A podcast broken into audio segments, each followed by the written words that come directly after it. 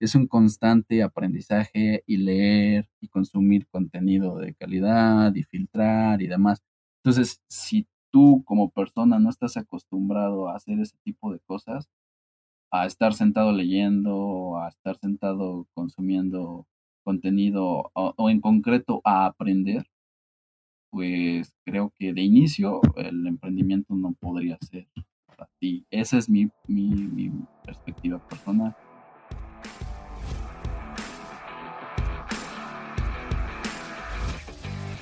Hola, soy Edgar Salaña y bienvenidos a un episodio más de Extraordinarios Podcast, el podcast donde tengo charlas con personas que están haciendo cosas extraordinarias en su vida y que por medio de esta plática nos van a contar cómo llegaron hasta donde se encuentran hoy en día y los retos que tuvieron que superar para conseguirlo. Soy un fiel creyente de que por medio de una buena plática podemos aprender algo que nos enciende esa chispa o nos dé un toque de inspiración para llevar nuestra vida a un escalón más adelante.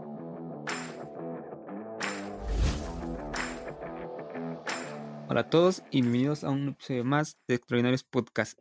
En el episodio de hoy nos acompaña Arturo Centeno. Arturo es un apasionado del aprendizaje y de la enseñanza. Es fundador de Mechabotics, un emprendimiento que tiene como objetivo enseñar a los niños habilidades que van a ser requeridas en el futuro. Arturo también es alumno de la maestría de Collective Academy. En lo personal, es la maestría más innovadora y retadora en cuestión de negocios y tecnología. Arturo y yo nos conocimos en el Miro que fue organizado por Dementes en el 2019 en Ciudad de México. Pues Arturo, muchas gracias por estar aquí y por brindarnos de tu tiempo. ¿Qué tal, Edgar? Pues muchas gracias por la invitación principalmente, pues algo nuevo para mí, estoy emocionado por esta experiencia y pues adelante, vamos a ver. Perfecto, Arturo. Me gustaría, antes de preguntarte sobre todos tus proyectos y todo de, de Mechabotics y Collective Academy, que nos platicaras un poquito más de quién es Arturo, o sea, ¿Por qué hace lo que hace? ¿Por qué le gusta hacer eso? Pues mira, es una pregunta profunda y tiendo a filosofar a veces. Pero Arturo, pues es, me voy a referir a Arturo como tercera persona y a lo mejor voy a ir switchando hacia, hacia primera persona, pero Arturo es una persona que se define como resiliente y adaptable. ¿Por qué resiliente y adaptable? Y es ahí donde empiezo a, hablar en primera persona.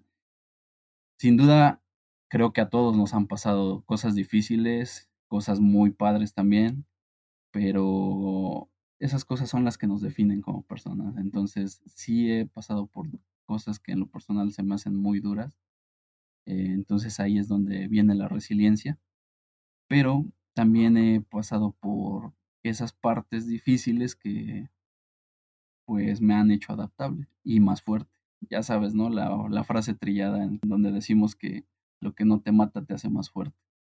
Entonces, en base a esa adaptabilidad, pues he buscado transformarme día a día, aprendiendo cosas nuevas, emprendiendo y desarrollándome en lo profesional.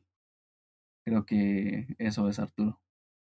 Hay algo que me llama mucho la atención de ti, es que te gusta mucho la robótica, de hecho te dedicas a eso, y el aprendizaje, guion enseñanza, ¿no? ¿Esto nació desde niño? ¿Tenías ese don? ¿Te gustaba hacerlo? ¿O se fue desarrollando conforme al paso del tiempo? Digo, a lo mejor muchas cosas ya las traes de niño, mucha gente ya sabe qué quiere hacer y qué se quiere dedicar, hay otras que no, pero me gustaría saber cómo tu historia, todo esto ya lo traías, lo fuiste desarrollando, cómo pasó para que llegaras al amor a la robótica y a la enseñanza y el aprendizaje. Pues mira, la verdad es que es algo no tan, vamos a llamar, antiguo en mi vida. Yo nazco o crezco, mejor dicho, en una familia con mi abuelo que padece una discapacidad física. Él es ciego. Desde que yo lo conozco, él es ciego. Él no fue ciego de nacimiento, pero debido a ciertas complicaciones en su vida, pues llegó a esa discapacidad. Y entonces a mí me surge la inquietud de estudiar algo con respecto a tecnología. Ya sabes, un poco ahí el, sueño de poder eh, ayudar a la gente y demás, ¿no? En cuestión más personal, pues en mis, en mis sueños locos de, de joven era pues crear algo que permitiera a mi abuelo que me, que me conociera, ¿no? Pues toda la vida no me conoce físicamente, ni a nadie, ni a nadie de sus nietos. Sin embargo, pues lo curioso aquí y lo chistoso es que me equivoco de carrera y me meto a mecatrónica. Mecatrónica es una, una carrera que tiene que ver mucho con la robótica y la, la, automatización. Pero yo, yo en, en, mi, digamos, en mi adolescencia lo que en realidad buscaba era la, la biomecánica o, la, o algo así por el estilo, ¿no? Entonces de ahí surge que me meto a mecatrónica y empiezo a conocer temas tecnológicos, de robótica y demás. Y este sueño pues se olvida, ¿no? De cierta forma se olvida conforme vas creciendo, vas madurando y vas entendiendo las situaciones, pues a veces, o al menos en, en mi caso, pues veo que tal vez esto no va a ser posible nunca, sin embargo no es algo que me frustra, pero se conserva la parte ahí en donde quieres ayudar a la gente, ¿no? Y mis padres desde pequeños me, me decían, que tu carrera, la carrera que sea que elijas, que sirva para ayudar a la gente. Y bueno, empiezo a estudiar mecatrónica y me doy cuenta que pues es una carrera buena, me gusta, pero no encuentro cómo ayudar a la gente en esa carrera. Empiezo a trabajar en una empresa que se dedica a hacer diseños de procesos para manufactura automotriz y pues sigo trabajando, trabajando y no hay, no no encuentro esa forma de, de, enseñar a la gente. Posterior a ello, después de ya unos años de, de, estar estudiando y trabajando y demás, mi hermano me pregunta acerca de un juguetillo ahí que tenía de electrónica y me dice, oye, es que ya no, ya no funciona. Y le empiezo a enseñar, ¿no? Cómo funciona o cómo él podría arreglarlo. Era una cuestión muy sencilla, era arreglar unos motorcitos, soldar y ya no, nada, pues, extraordinario, ¿no? o que yo no considero extraordinario para un profesional, pero para un niño es todo un mundo, es todo un universo. Entonces, mi hermano pues queda sorprendido, le gusta y cada que visito la casa pues me pregunta ciertos detalles de, sus placas electrónicas que llegaba a tener ahí en sus juguetes. Entonces, con esto surge esa inquietud de decir, bueno, ok, le enseñé a mi hermano, eh, creo que le puedo enseñar a otros niños. Y basado en eso, pues comienzo con, el proyecto, ¿no? Con Mechabotics. Entonces, todo eso, todo fue a raíz de ayudar primero a mi abuelo en cuestión de robótica o electrónica o demás tecnología en concreto. Se transforma en ayudar gente y al final pues en, ese, en esa búsqueda de ayudar gente con mi profesión, pues encuentro que mi hermano quería arreglar un juguete y pues me meto a la enseñanza con los niños. No, perfecto. Yo creo que el buscar siempre ayudar a alguien es de las cosas que más satisfacción te da. Sientes que puedes aportarle a algo a alguien, te llena mucho. Y aparte, el, que sea con niños, ¿no? Yo creo que la infancia es como de las épocas más importantes, ¿no? Entonces, entre más pronto yo creo aprenda ciertas habilidades, es más fácil para él poder adquirir más oportunidades en el futuro, ¿no? Es más o menos lo que ustedes hacen en Mechabotic, ¿no? Enseñan ciertas habilidades. Aquí me surge una cuestión muy importante, el hecho de que cómo preparas, ¿no? Tus clases, cómo le haces para poder enseñarle a niños.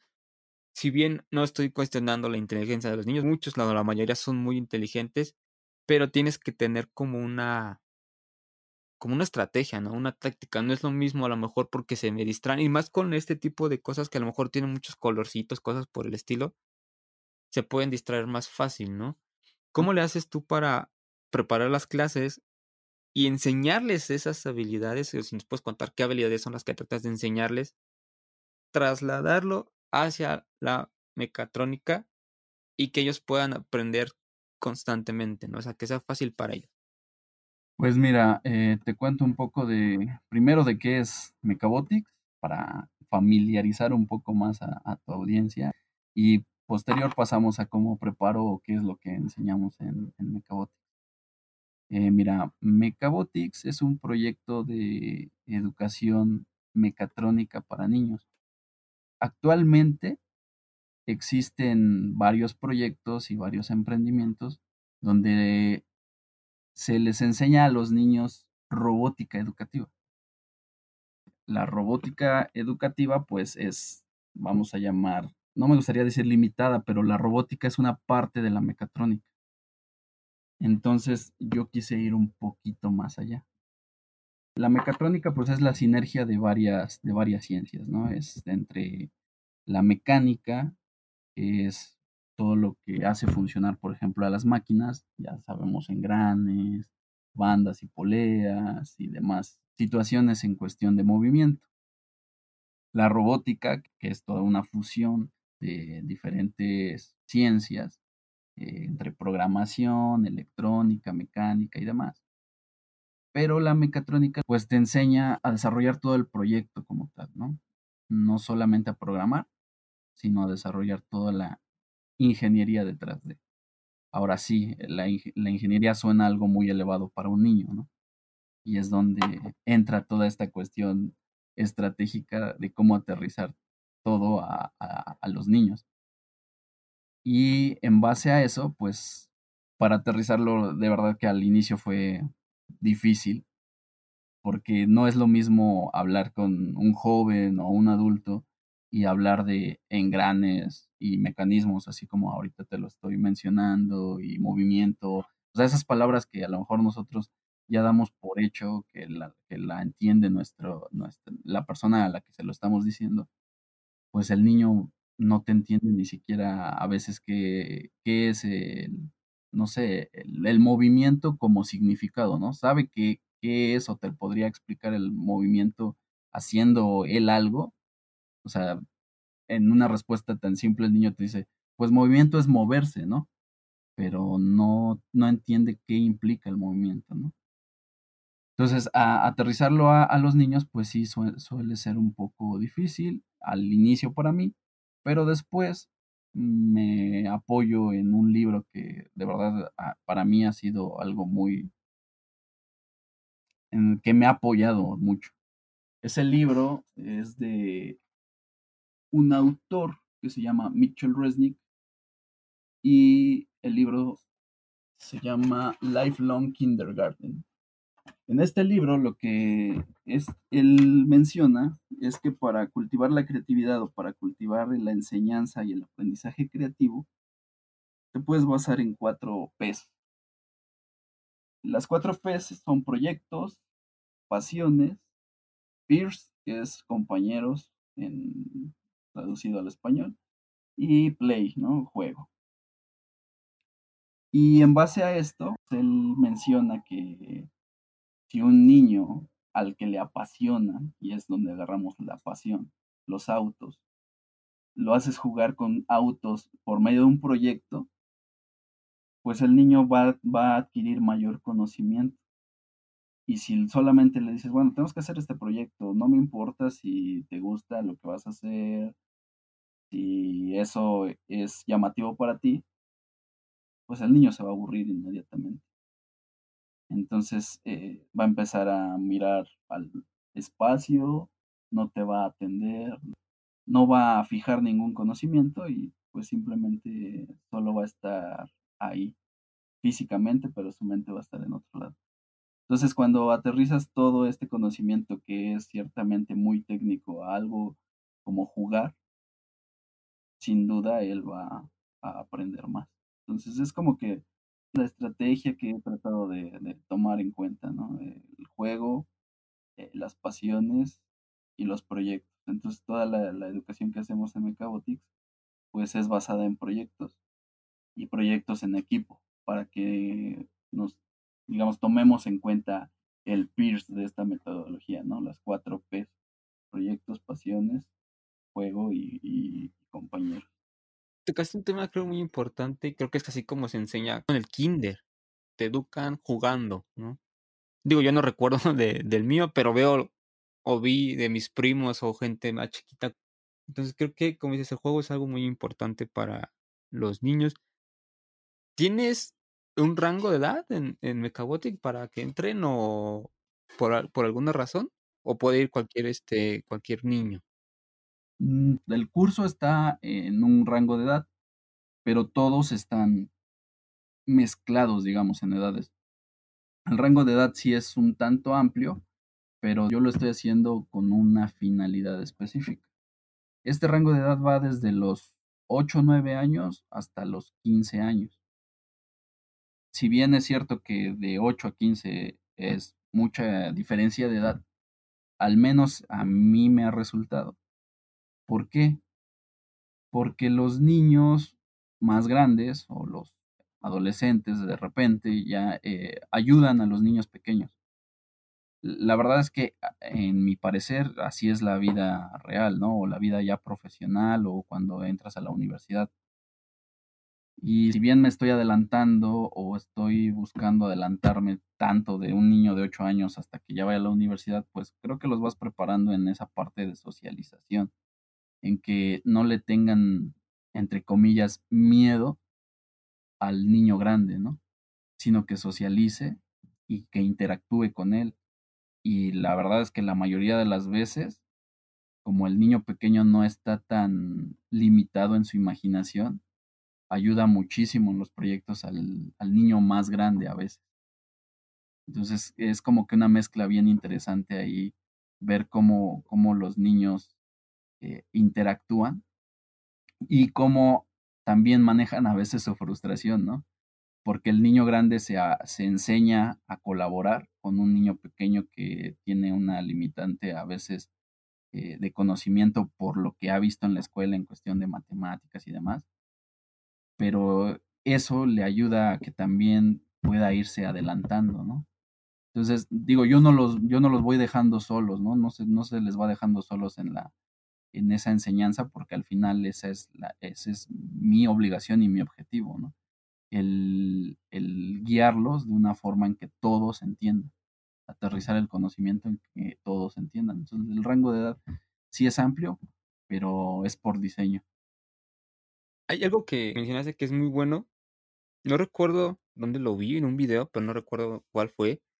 Que decía que el modelo educativo de, creo, Finlandia, te decía, a ver, si yo soy muy bueno en una cosa, me tengo que juntar con gente que sea buena en otra y nos complementamos. Y es justo lo que estás haciendo ahorita, ¿no? O sea, a lo mejor el niño chiquito no es muy bueno en cuestiones académicas porque por la edad, pero se, se junta con el niño grande, que él sí sabe, pero el niño como que es más, tiene más imaginación y a lo mejor a la hora de ser creativo es muchísimo mejor. Y eso es algo que creo les va a ayudar un montón, porque la tendencia hacia, pues hacia allá va, ¿no?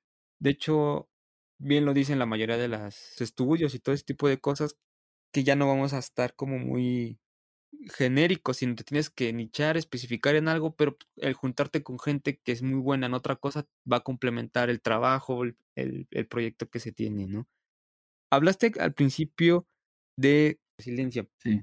Todo el mundo ya lo comentó, de hecho, Pato, en la sesión que tuvimos el miércoles de Políticamente Incorrecto, que ahí estuvimos. Sí. Dicen, no emprendan, o sea, no emprendan, dice, es muy cabrón, está muy complicado. Y, y se le ve muy fácil, ¿no? Todo el mundo quiere hacerlo y está como de moda, pero sí es complicado, ¿no?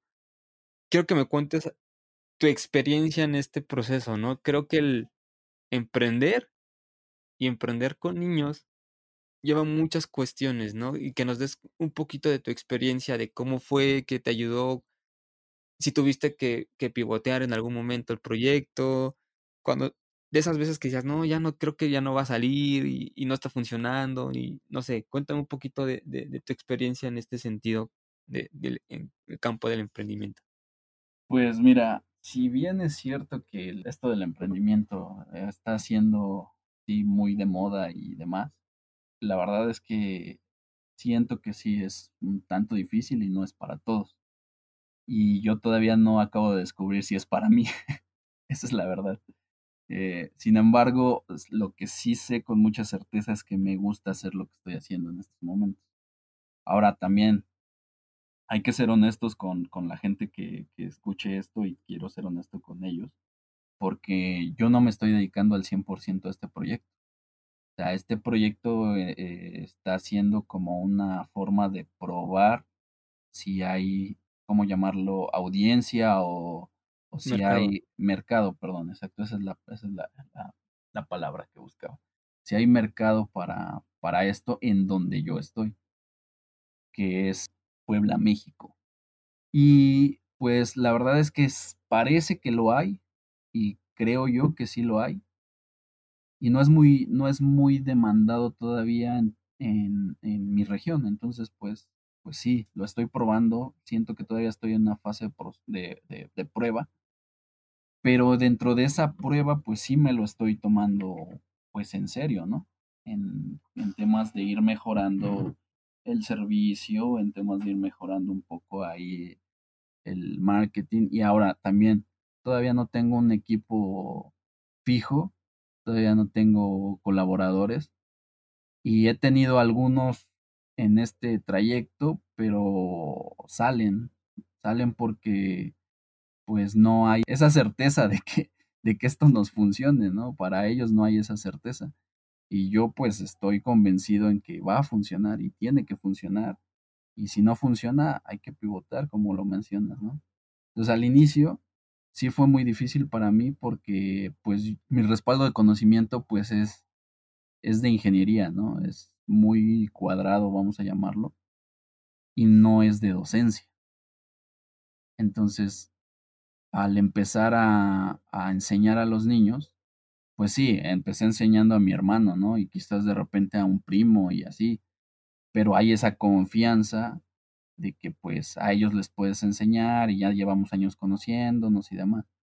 Entonces al inicio pues enseñarle a niños nuevos que ni tú los conoces a ellos ni ellos te conocen a ti, pues sí es primero llenarlos de confianza antes de conocimiento y demás, ¿no? Enseñarles que contigo no hay bronca, no hay problema, pueden desenvolverse como ellos son, pueden ser como ellos son y demostrarles que pues tú les quieres enseñar y quieres su bienestar y después ya empezarlos a bombardear de conocimiento, pero de inicio es, esa, esa parte fue, fue difícil, ¿no? En, hablando en específico de, de Mecabot.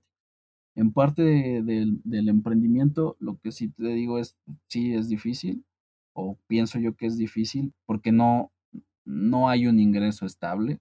No es como ser empleado, ¿no? Que quincenalmente, mensualmente o semanalmente recibes un salario y sabes que esa cantidad de dinero te va a llegar y no hay esa, o al menos todavía yo no encuentro esa libertad de tiempo que todos piensan que hay, ¿no? Y cuando eres emprendedor ya eres tu propio jefe y demás, ¿no? Al final tu jefe es tu cliente y debes entregarle calidad de, de trabajo y para que puedas tener clientes, pues necesitas meterle más a otros sectores que yo nunca pensé haber llegado a aprender o que o empezar a aprender porque todavía no, no me considero un experto, pero como temas de marketing, temas de comunicación, temas de redes sociales y demás, o sea, es un constante aprendizaje y leer y consumir contenido de calidad y filtrar y demás. Entonces, si tú como persona no estás acostumbrado a hacer ese tipo de cosas, a estar sentado leyendo, a estar sentado consumiendo contenido o, en concreto a aprender, pues creo que de inicio el emprendimiento no podría ser para ti. Esa es mi, mi, perspectiva personal. De ahí pues todo lo que mencionabas y como decías tu, tu pregunta, ¿no? La resiliencia. ¿Por qué? Porque hay que estar muy activo a estar constantemente pivotando, pivotando, pivotando, porque puede que las cosas salgan mal de un inicio como tú lo tenías planeado y si tus planes no te salen a la primera, pues hay que modificarlos. Y si no te salen a la segunda, pues hay que modificarlos. Y a la tercera, pues seguir modificando, modificando hasta que te salga como tú quieres o hasta que te salga muy próximo a lo que tú quieres. Esa, insisto, es mi, es mi opinión, ¿no? Entonces es un, una constante lucha contra la frustración. Y hay muchas personas que al menos yo conozco que si los planes no les salen a la primera, frustran. Entonces creo que por esa parte, eh, pues sí, el emprendimiento no es, no es para todos. Y de ahí pues todo lo, lo que implica la economía y, y, el tema financiero, de tener un ingreso estable y todo, toda esa parte. Yo te hablo más por lo, por lo emocional, ¿no? Sí, en este sentido, yo creo que, como mencionas, tienes que tener como esas ganas, facilidad de estar consumiendo contenido que te aporte. Estar viendo un documental, un libro, un webinar. Y como dijiste al principio, ya lo dice igual Pancho Mendiola, es este que al principio eres el hombre orquesta, ¿no? Tú haces todo, o sea, tú haces marketing, haces ventas, haces enseñas diseño, de todo. Y es que es, es así como lo vas a tener que hacer. Si no, no vas a poder pues, llevar adelante tu proyecto, ¿no? Muchas veces ya es complicado, como también comentaste, que la gente se quiera unir si no ve algo muy serio o algo muy ya muy establecido. Otro comentario que vimos el miércoles, lo dijo Pato, que todos los proyectos que se ven así de Microsoft, Google, Facebook, Apple, o sea, se ven bonitos y todo, sí, pero pues ellos ya tenían un respaldo, ¿no? Si no les funcionaba no había problemas. Aquí hay de dos vertientes. No sé si conozcas a Carlos Muñoz. Este vato te dice, renuncia y lánzate. Pero yo soy más de la idea de este pato, de decir, a ver, aguántate, ¿no? O sea, si tienes un trabajo, sigue trabajando, pero a la par en tu tiempo libre saca tu proyecto. ¿Por qué? Porque no sabes si va a funcionar. Y hay gente que tiene responsabilidades o, familia, como es tu caso, y no puedes agarrar y decirte ya me, lanzo al vacío porque a lo mejor ya no, no va a funcionar. Tienes que estar viendo si sí o si no, y eso es, eso es muy, muy, muy válido, ¿no? Sí, y es que aparte eh, hay que tomar en cuenta que, bueno, recientemente lo escuchaba, no sé en dónde, pero decía que detrás de un sí siempre hay un no a algo. Entonces, si tú quieres emprender, por ejemplo, que es lo que estamos hablando, pues le estás diciendo sí al emprendimiento, pero no a muchas otras cosas. ¿Y qué es ese no? Pues en mi caso, por ejemplo, ha sido a, al tiempo libre porque antes de empezar este proyecto, pues en mis tiempos libres la verdad es que a lo mejor me dedicaba a jugar videojuegos, a salir con los amigos, a, a estar con mi, con mi pareja, que ahora pues es mi esposa y así, ¿no? Entonces son, son muchos nos por un sí, pero si ese sí para ti vale muchísimo, pues dale, o sea, realmente en esa parte creo que vas a tener una satisfacción muy grande. Ahora, por la parte de lo que comentas, ¿no? El, el, el, riesgo de aventarte a decir, sí, es cierto que te vas a ver motivado y demás y vas a buscarle por dónde, porque si no, no comes. Pero ese es el tema. O sea, estás tomando un riesgo muy alto en donde le estás diciendo todavía no a muchísimas otras cosas más.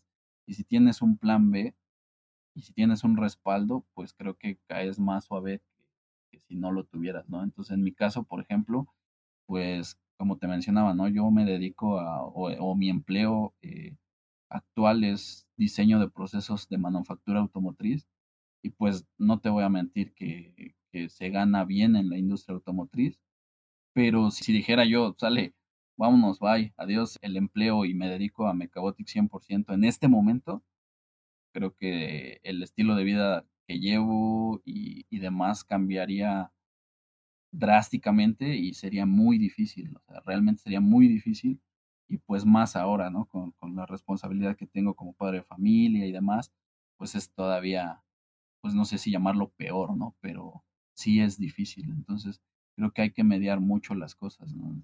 Es, es de mucho discernimiento, de mucho eh, reflexión de qué es lo que a lo que le estás diciendo que sí, pero que también a lo que le estás diciendo que no.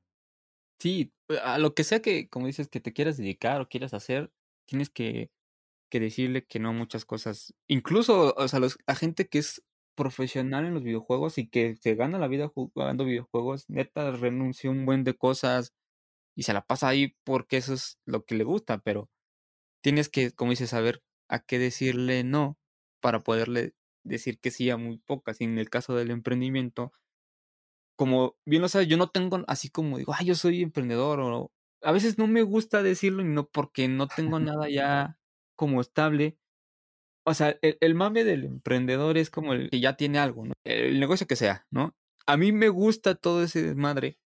Por eso constantemente estoy, que ya, que ya fui a una conferencia, que ya fui al Meetup, que estoy en sesiones, que estoy leyendo, que estoy...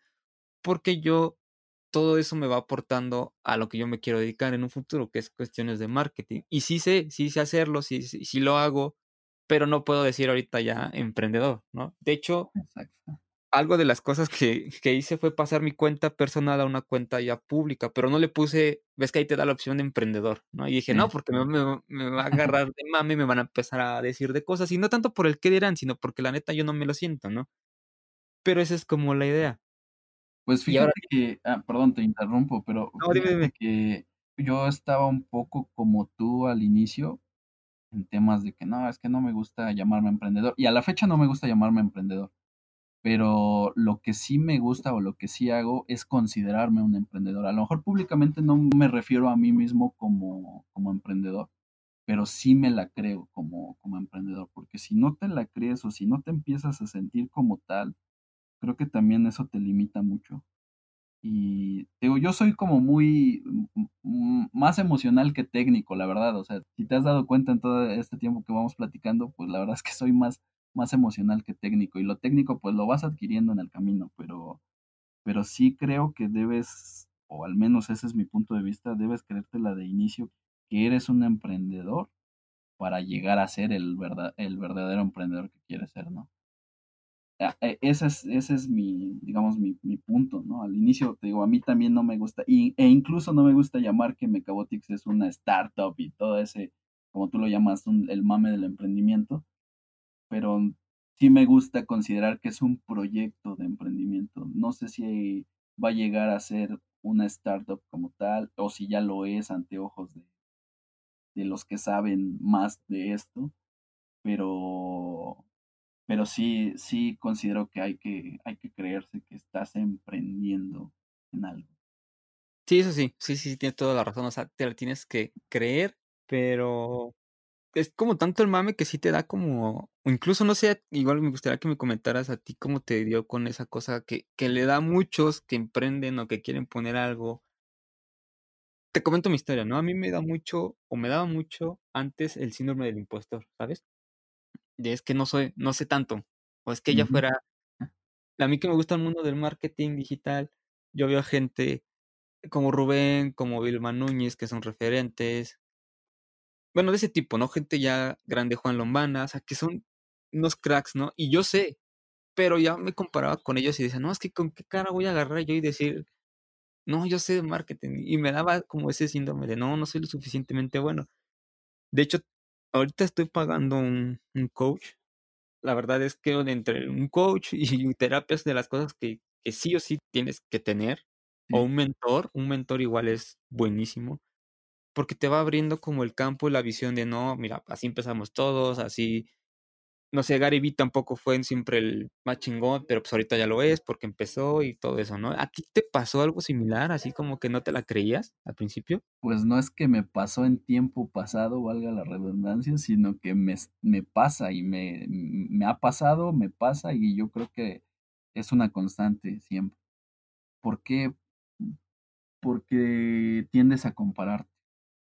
O al menos eso es lo que me, me llegaba a pasar. Ahora, no te miento que ya me dejó de pasar mm, tan constantemente como lo, lo era al principio, pero sí sigue pasando.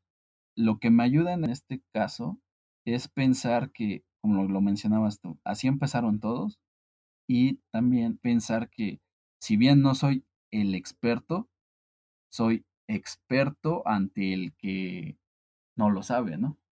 Entonces, con eso pues me voy como que ayudando. No sé si me di a entender en esa parte. Digamos, tengo, no sé, 10 libros leídos, ¿no? Y ante alguien que lleva un libro o nada leído, ¿no?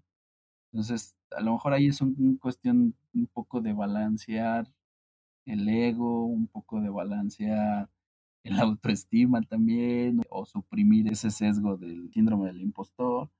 Pero sí, bueno, o sea, es creo que automotivarse también esa parte de, de pensar, bueno, sí, ok, no soy el experto, pero sí soy experto mm, para poderte ofrecer el servicio que quiero ofrecer o el producto.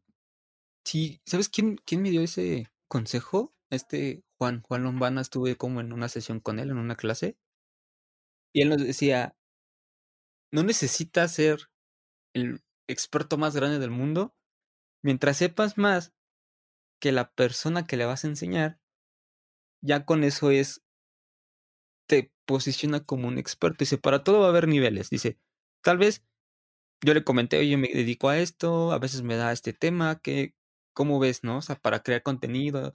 Dice, a lo mejor para mí tu contenido no va a ser tan relevante, no porque sea malo, sino porque a lo mejor yo ya lo sé, ¿no?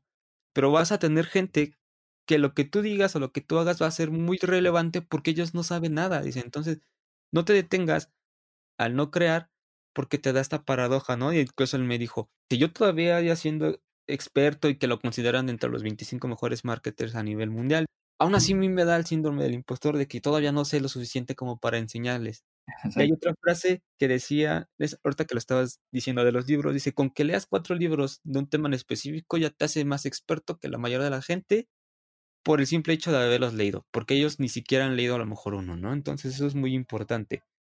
Sí, te digo, al final y es pues una gestión de autoestima y de automotivación, porque pues sí, al final uno puede saber más que las personas a las que les queremos enseñar y con eso basta, ¿no? O sea, cautivas con eso.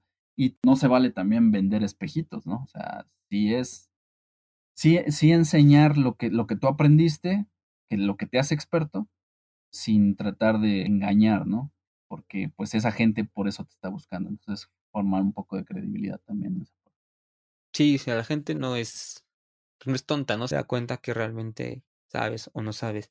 Me gustaría, digo, ahorita en el momento que estamos grabando este episodio, es primero de mayo del 2020, va a ser un año muy marcado por muchas cosas.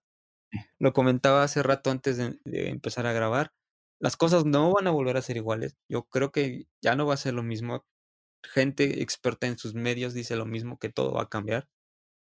Aquí me gustaría que me comentaras para Mechabotic post-COVID, ¿qué viene? ¿No? O sea, ¿cómo lo vas a empezar a ver o qué estrategias tienes para, para este proyecto? Pues mira, el sector al que yo me dedico a enseñar es de repente familias que no tienen una laptop en casa o de repente no tienen conexión a internet doméstica. Entonces sí es un tanto retador esta, esta parte, pero sí también quiero transformar las clases presenciales de Mechabotics que hasta el momento eran antes de, del COVID a digitales para el que pueda acceder a ellas, acceda. Y para el tema de mis alumnos o mis futuros alumnos que pudieran tener estas limitantes eh, tecnológicas, pues buscar una estrategia de enseñanza de pensamiento computacional y programación sin dispositivos electrónicos. Hay muchas metodologías de enseñanza que he visto en internet y demás de gente que está enseñando a niños en estas condiciones. Entonces, lo cierto es que hay que buscar replicarlas y aterrizarlas al contexto social y, regional de, de Pero por la parte de, de, la digitalización es un sí o sí. Realmente es una parte que hay que hacer. Ahora, en lo personal, pienso que, al menos para los niños, no es tan viable que sea una enseñanza 100% asíncrona. ¿Qué quiero decir con esto? Que, que sean puros videos, ¿no? Un repositorio de videos y ejercicios. ¿Por qué? Porque el niño, o al menos bajo mi experiencia, no está acostumbrado a ser autodidacta. Hay muchos que son curiosos y que si tu contenido audiovisual es bueno, pues sin duda los vas a enganchar. Pero hay otros que pues los papás los, los van motivando y enseñando y en el camino les va gustando pero de inicio no les gusta. Entonces, si de inicio no logras engancharlos con una educación asíncrona, pues hay que entonces buscar un modelo mixto. Y en esta parte, pues la idea es sí llegar a la digitalización, pero con clases vía videoconferencia y aparte ejercicios que puedan hacer en casa con algún contenido audiovisual. Entonces, hacerlo como una digitalización mixta sin perder la, la interacción, que si bien no va a ser física o presencial, pero sí va a haber una, una interacción este, en tiempo real. Entonces esos son como que los dos caminos que sí o sí debe tomar al menos Mechabotics y que pienso que en realidad toda la educación podría considerar. No soy autoridad para decirlo, pero sí creo que es un buen punto a considerar no hacerlo a 100% asíncrona, que es lo que estamos viendo actualmente en el intento de la Secretaría de Educación para no perder el año. en bombardear a los niños de, de videos, de conocimiento en la televisión y demás. Pero aquí hay de dos. Si el papá no se sienta a verlo con él, el niño no va a poner atención. Y si el niño llega a poner atención, pero el contenido no es eh, que enganche para él o que le llame la atención, se va a aburrir. Va a ser muy pesado y no va a fijar el conocimiento que el programa de la Secretaría de Educación busca que el niño no pierda. Entonces, al final, creo yo que podría ser una pérdida de tiempo para todos, tanto para el niño que no va a fijar conocimiento, como para el papá que podría estarse sentando o no con el niño, como para pues la programación que comúnmente había en la televisión, ¿no? Creo que son muchas cosas que hay que considerar insisto, no soy autoridad a lo mejor para decir así se tiene que hacer, pero que sí es un punto de vista que podría ser, pues bueno, tomar en cuenta. Sí, igual lo comentó, perdón que haga mucha referencia a esto, pero acabamos de tener una sesión con Pato Bichara. Eh, quien no lo conozca es el director de Collective Academy y justo él decía, ¿no? O sea, que el hecho de que nada más grabes el contenido y si lo subas no es enseñar, ¿no? O sea, no, no, no te puedes quedar ahí no es factible y menos como dices para niños. A lo mejor un adulto ya una persona más grande, pues ya tiene como esa responsabilidad, por así decirlo, de saber si pone atención o no pone atención. Pero con un niño es como muchísimo más complicado en este sentido, ¿no? Que sí necesitas la interacción para empezar. Y segunda, si te surge alguna duda, poder preguntarla. Va a haber muchas, creo yo que los papás pero a lo mejor no van a saber, ¿no? Alguna cuestión, porque no todos saben de todo. Y, y te lo digo en mi caso, ¿no? A lo mejor me preguntas de algo que yo vi en la carrera, que tiene poco para hacerte no hacerlo tan, tan atrás, y ya se me olvidó, ¿no? Y si, si llega alguien de primer semestre y me dice, oye, ¿cómo decías esto? Digo, ah, la ma, ¿no? O sea, pues no me acuerdo. Imagínate a alguien que ya tiene mucho que dejó de estudiar más tiempo y más si es cuestión primaria, a lo mejor te medio te puedes acordar, pero no va a ser lo mismo. En cambio, los maestros, pues sí, constantemente están como explicándolo. Y ese creo que sería el tema. Y hablando de Collective, me gustaría que pasáramos ahora al tema de la maestría. Ya el día que te conocí, de hecho, te hizo mucha promoción este pato de, oye, aquí está Arturo, que es miembro, sino de los miembros fundadores de, de la maestría a distancia, ¿no? Ajá, sí, soy parte de la, de la primera generación de, de Collective eh, en el modelo Blended, que es el, digamos, el online. Entonces, y como era yo como de los, creo que de los únicos o el único en ese mito, pues por eso hacía mucha promoción conmigo, estaba yo ahí eh, de forma presencial. Entonces, sí. Ah, pero está perfecto. Ahora, para quien no conoce, ¿por qué tú escogiste la maestría de Collective Academy, que no es una maestría barata, o sea que, siendo honestos, sí lleva un sacrificio el, tomarla. ¿Y por qué a ellos y no a lo mejor alguna maestría de una escuela un poquito más tradicional, por así decirlo, reconocida académicamente? ¿Por qué a ellos? Pues mira, no es que sea una maestría cara, creo yo, en comparación a programas de maestría en otras instituciones. Si bien es cierto, pues es una inversión, pero todo va en función de, qué es el valor que tú le vas a, sacar y cuál es el valor que también te va a dar eso que vas a estudiar, sea cual sea lo que, lo que quieras estudiar, ¿no? No, no hablando 100% de la maestría. Ahora, ¿por qué Collective? Creo que mucho tiene que ver la filosofía que Pato da a conocer cuando habla de Collective. Creo que sin duda eso fue una de las cuestiones que me enganchó demasiado. Y la forma en que él concibe el aprendizaje y la enseñanza, pues sin duda fue como que lo que me llamó la atención a, a ser parte de, de Collective Academy. Porque Collective es una maestría que en su base o en su esencia, para mí, te enseña a aprender a aprender. Es muy redundante o complicado entenderlo de inicio, pero al menos lo que en mi perspectiva existe para con Collective es que si bien todo el contenido existe ya en Internet, necesitas saber filtrarlo, necesitas saber dónde buscar, necesitas saber cómo buscar y todo esto. Y pues sí, también necesitas tener una guía, ¿no? Un camino que seguir. Ahora, en Collective es una maestría de negocios y tecnología.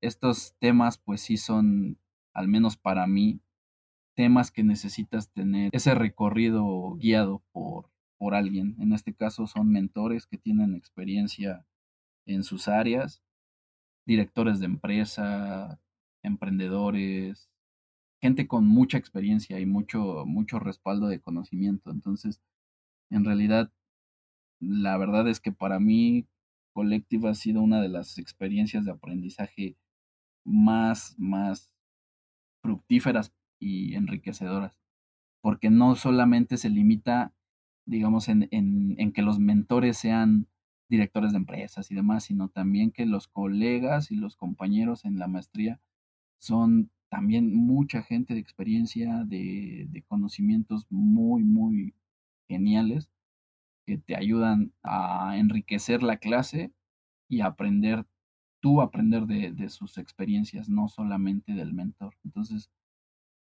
quien tenga la oportunidad de, estudiarlo, de verdad que, uh, que no se van a arrepentir es una, es una excelente maestría.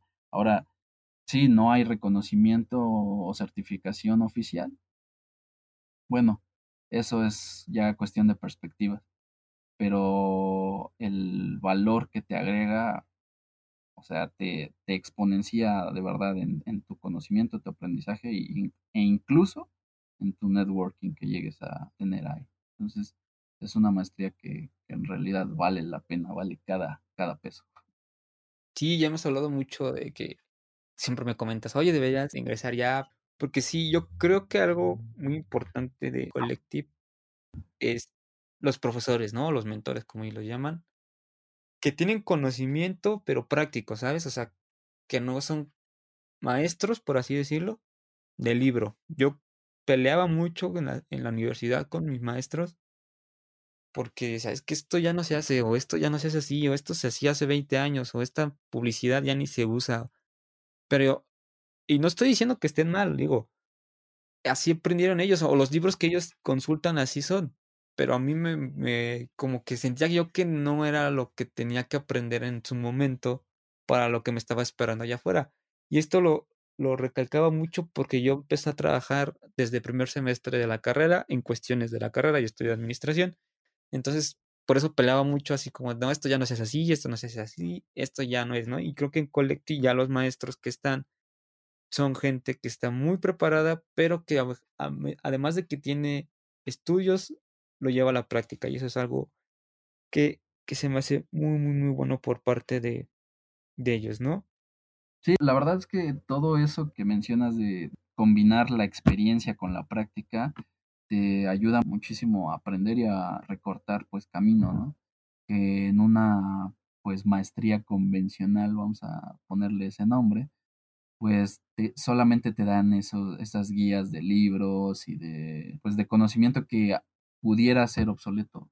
No, no tengo, digamos, la, la experiencia de, de una maestría presencial de collective o una maestría presencial convencional, pero creo yo que pues es lo que normalmente encontramos, ¿no? O sea, en la universidad es lo que vemos, como lo mencionabas, pero sí, sí creo que Colectiva hace mucho, mucho la diferencia en, en temas de contenido, de experiencia de sus mentores, de conocimiento, de, de aprendizaje, y te digo, o sea, realmente también es esa parte de que los, los compañeros, pues, saben también mucho de, del tema o de los temas que se llegan a tocar dentro de, los contenidos de la maestría.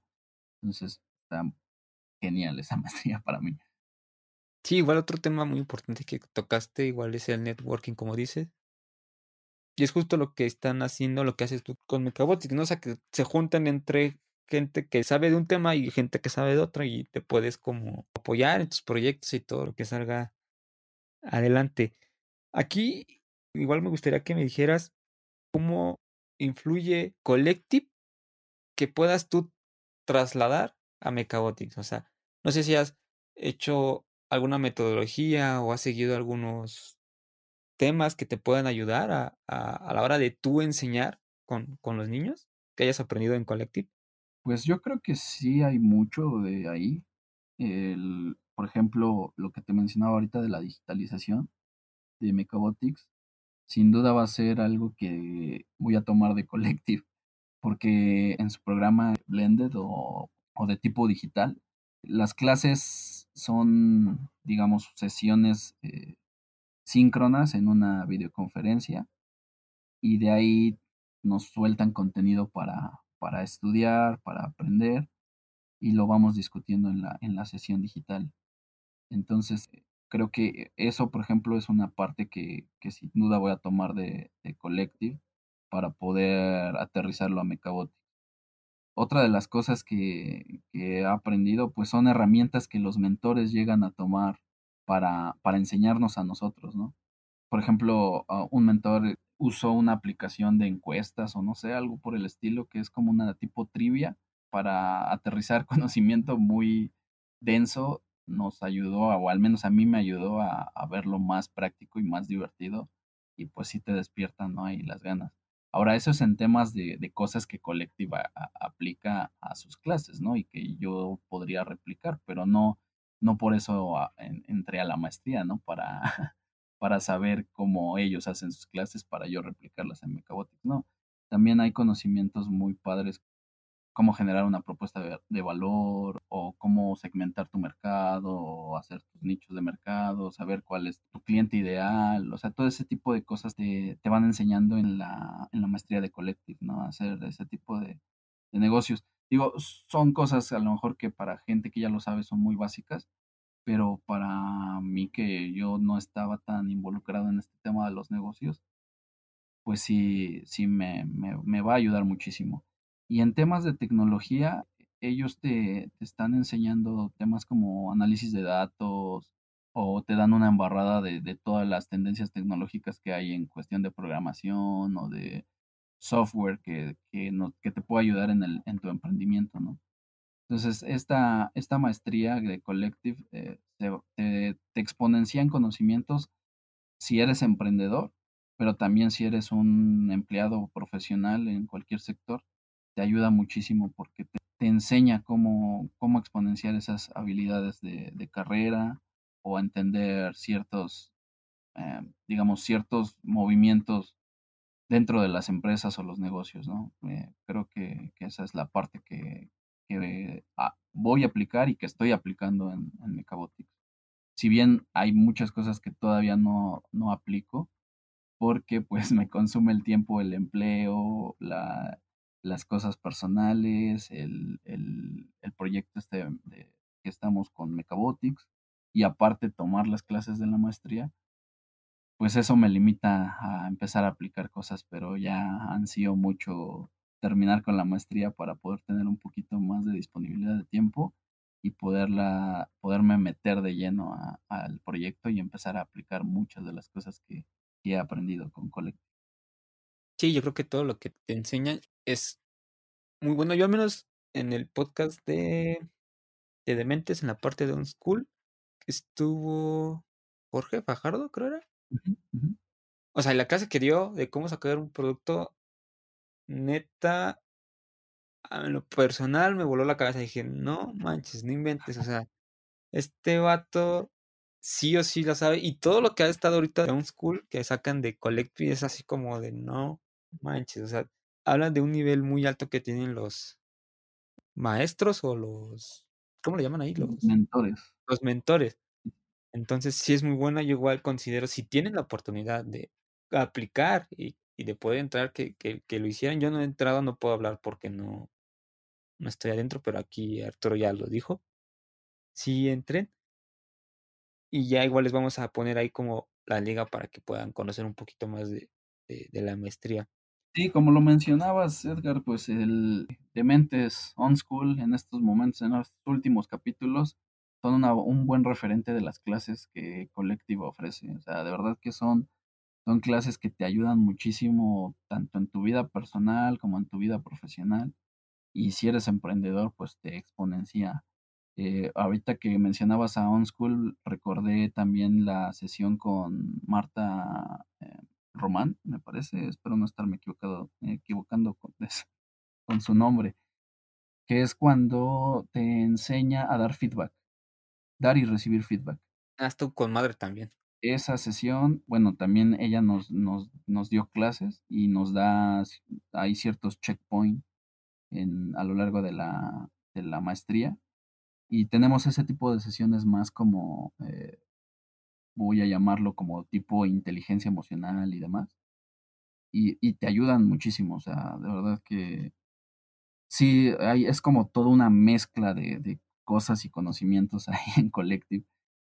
Porque, insisto, te ayudan a la forma personal y profesional.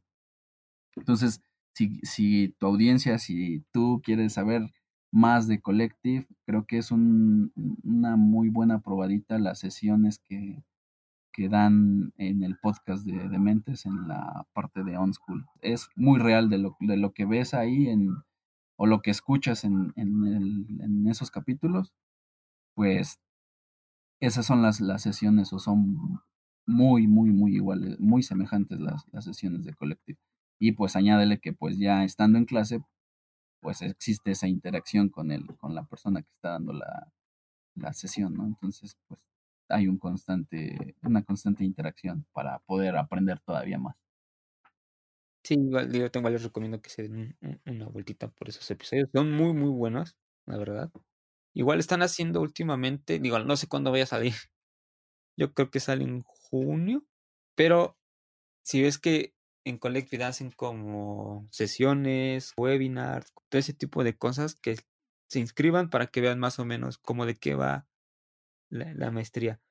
Arturo y yo estamos a nada de, terminar.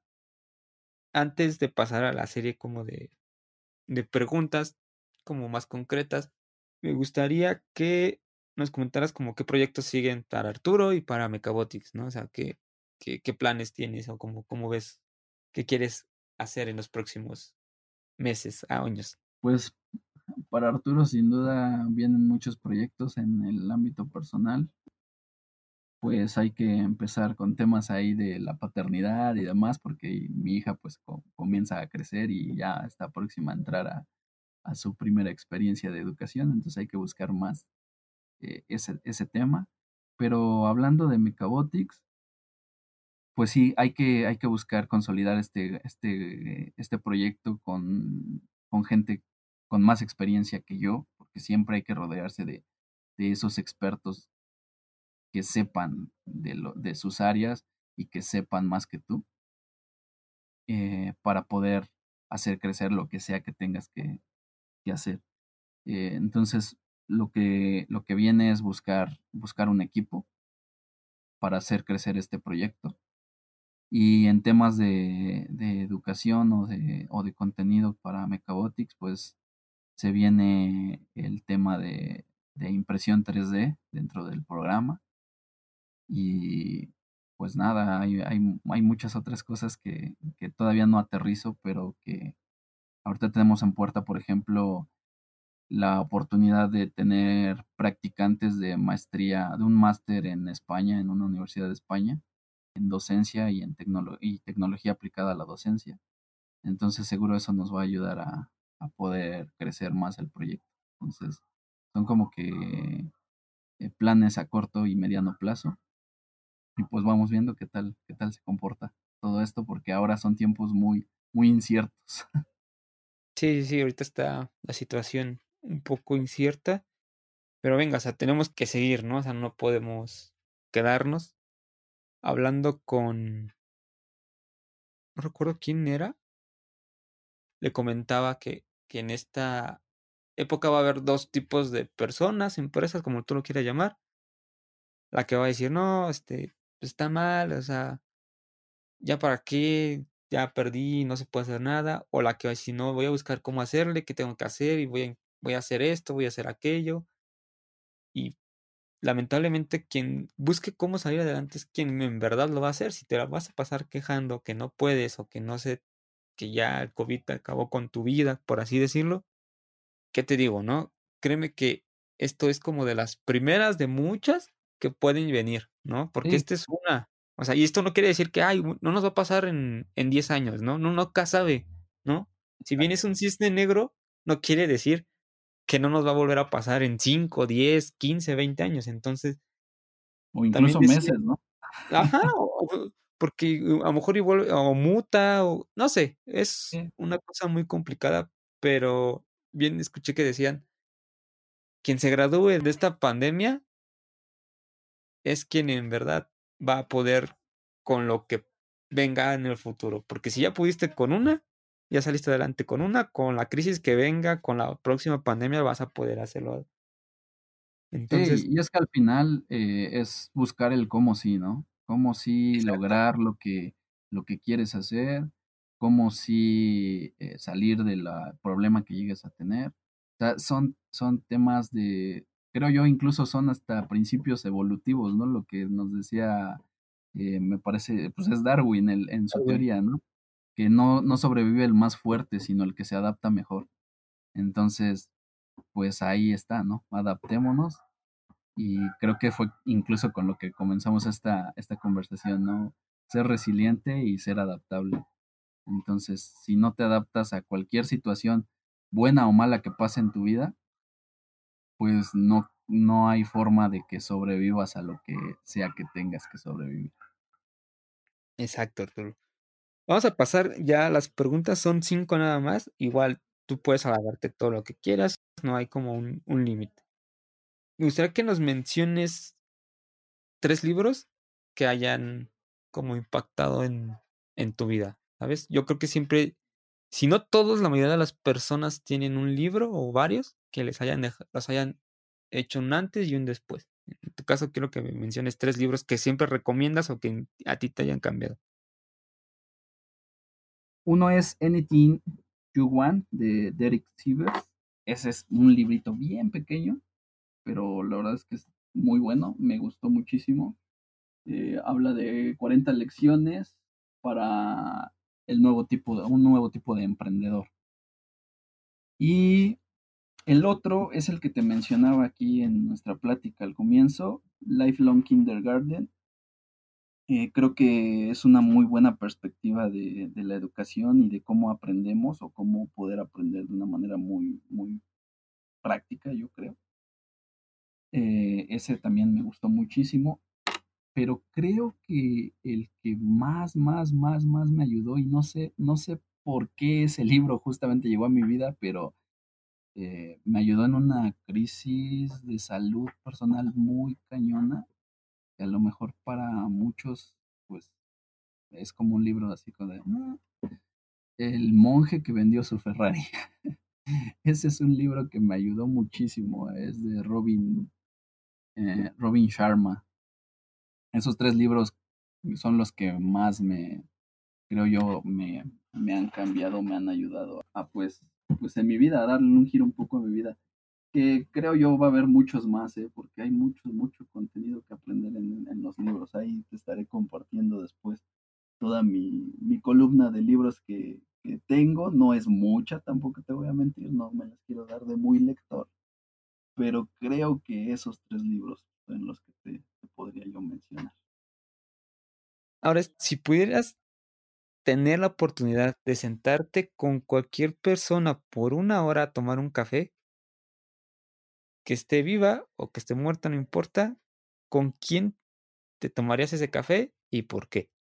Ah, me veniste a hacer esta pregunta en un momento un tanto difícil de mi vida, pero creo yo que si tuviera una hora para tomarme un café sería con mi hermano. El por qué, pues porque ya no está en esta vida.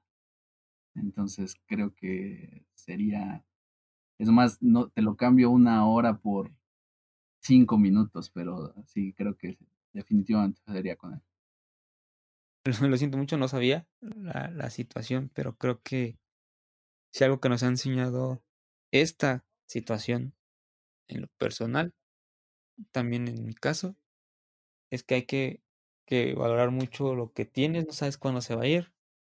En lo personal, lo más importante es como la familia. Yo igual hace no mucho perdí a una de mis abuelas y es muy duro, ¿no? Entonces, sí hay que aprovechar el tiempo que tenemos con las personas que, que queremos. Muchas veces lo das por pensado, que dices, bueno, a lo mejor es más chico, a lo mejor le faltan 20 años, ¿no? O sea, o sea ahorita no va a pasar, pero la vida se va eh, así muy rápido y entonces no, no podemos como darnos ese lujo de no, no abrazar, no hablar, no estar, no saludar, no ir, incluso a las reuniones. A veces uno se tiene que perder ciertas cosas, eso es inevitable, pero hay que aprovechar lo más que se pueda, ¿no? Sí, sin duda, no, no, y no te preocupes, ¿eh? no pasa absolutamente nada, digo, al final eh, quería, digamos, abrirme en esta conversación en ese aspecto, pero tú no te preocupes, digo, al final es correcto lo que tú mencionas, hay que estar, pues, pendientes, ¿no? De que la, la muerte es inevitable y que creo que eso es lo que debe regir nuestra, nuestra vida, no como algo fatal, sino como que somos temporales. Entonces hay que vivir lo máximo que se pueda en temas de aprovechar todo lo que tengamos a nuestro, a nuestro alcance. Pero bueno, un, fue un breve paréntesis sentimental. Dale con la otra pregunta. No te preocupes. Muchas gracias por, por abrirte, ¿no? Aquí, por contarnos todo en ese sentido. La que sigue es ¿Qué consejo le darías a tu yo de hace cinco años? Ah, qué consejo, qué consejo. Ah, esto que te acabo de decir, somos temporales, entonces aprovecha el, el aprovecha, sí, el tiempo y haz lo que lo que tengas que hacer en el momento en que lo tengas que hacer o que sientas que lo tienes que hacer. No lo no lo postergues. Perfecto, creo que es algo que cada vez más gente va como dándose cuenta, ¿no? Igual. Ahorita todo esto, todo esto yo creo que va a cambiar tan, So, la economía, la forma de hacer las cosas, como la, la mentalidad que se tiene, ¿no? De ciertas cosas. Entonces hay que, hay que aprovechar, ¿no? Hay que estar, que estás presente, la gente está presente, pues aprovecharla, ¿no? Sí, sí, sí, sin duda. Hay que, hay que sacarle el, el máximo al tiempo disponible que tengamos. Entonces, eh, insisto, no lo digo como una forma fatal, sino como algo que, o sea, dale, o sea, tienes tiempo, si eres joven, pues aprovecha esa juventud, si eres niño, pues diviértete, si eres eh, adulto, aprovecha los que tienes ahí al lado tuyo, a tus hijos, tu esposa, tu pareja, novia, lo que tengas, o sea, aprovecha el tiempo porque somos temporales, hoy estamos y mañana no, entonces, eh, dale, dale con todo a lo que, a lo que tengas que hacer. Ya para terminar la última, me gustaría que comentaras qué es para ti el éxito cada quien tiene su definición. Entonces, por eso aquí yo le pregunto a cada uno de los invitados que tengo que me den su definición, porque puedes aprender mucho de, cada uno de ellos. Pues para mí el éxito, o sea, si nos vamos a aterrizarlo a una forma demasiado personal en mi caso, para mí el éxito sería tener la disponibilidad de manejar mi tiempo. Y no estoy hablando de dejar de trabajar, ni estoy dejando, ni estoy eh, hablando de ese sueño eh, de que yo soy mi propio jefe. No, no, no, no. Estoy hablando de que yo puedo gestionar, sí, ese, ese ser dueño de tu propio tiempo, independientemente que seas empleado, trabajador, demás. Creo que para mí ese es el éxito. No, no, no es nada de temas económicos, no es nada de temas de lujos, materialismo, ni nada, sino de tener tu, insisto, ser dueño de tu tiempo. Perfecto, Arturo. Bueno, eso ya serían todas las preguntas. De nuevo, muchísimas gracias por estar aquí. En verdad, ya te lo había comentado yo, así yo creo que el proyecto que traes, que está ayudando a los niños, como los vas incentivando la creatividad y todo eso, se me hace muy, muy bueno y me da muchísimo gusto que hayas estado aquí. Ya para terminar, me gustaría que nos dijeras dónde pueden seguirte, dónde pueden eh, ver lo del proyecto que, que traes, Mecabotics, para que estén ahí al pendiente de, del proyecto. Pues primero que nada, regresarte el agradecimiento. En realidad es, es algo muy padre que, que me hayas considerado para, para poder grabar este capítulo. Es algo muy, muy nuevo para mí Eh, platicábamos recientemente que ojalá fuera la primera de muchas, eso yo espero también. Es y fue muy interesante hacer esto, eh, me, me, ayuda mucho a mí también como persona a, poder tener como que esa introspección. Y pues, ¿dónde me pueden encontrar en cuestión del proyecto? Es en arroba Mecabotics. El Mecabotics se escribe como M-E-K-B-O-T-I-C-S. Mecabotics. Eh, Mecabotics es el acrónimo de las primeras tres letras de Mechatronic Education for Kids. Eso es un dato curioso que creo que no habíamos eh, mencionado. Eh, eso en Instagram y en Facebook como Mecabotics, dos puntos, Robótica Educativa Puebla. Ahí es donde pueden encontrar. Y pues nada, muchas gracias. No, pues gracias a ti. Entonces ahí ya saben dónde pueden seguirlo y, cualquier cosa que tengan duda de, de Collective, de Mecabotics, ya sea con él o conmigo, lo pueden contactar. Es correcto, sí. Ah, en Instagram me pueden encontrar ya de forma más personal como arroba Arturo Z Galán. Perfecto, entonces ahí ya saben, ¿no?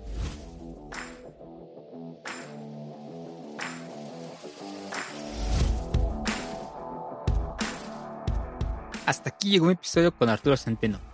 Hay una lección muy marcada que me deja este episodio es la importancia de saber aprender. Para que puedas mejorar en tu profesión o tu emprendimiento tienes que estar en constante aprendizaje. Es una habilidad esencial que tienes que desarrollar para potenciar tu vida en diferentes aspectos. No me voy sin antes recordarte que nos sigas en Instagram como arroba extraordinarios podcast. Por si me quieres dejar un mensaje, una recomendación o sugerencia, voy a estar contestando todo lo que me mandes. El episodio te aportó algo, no olvides compartir en tus redes sociales y etiquetarnos. Nos vemos dentro de 15 días con un episodio nuevo. Hasta la próxima.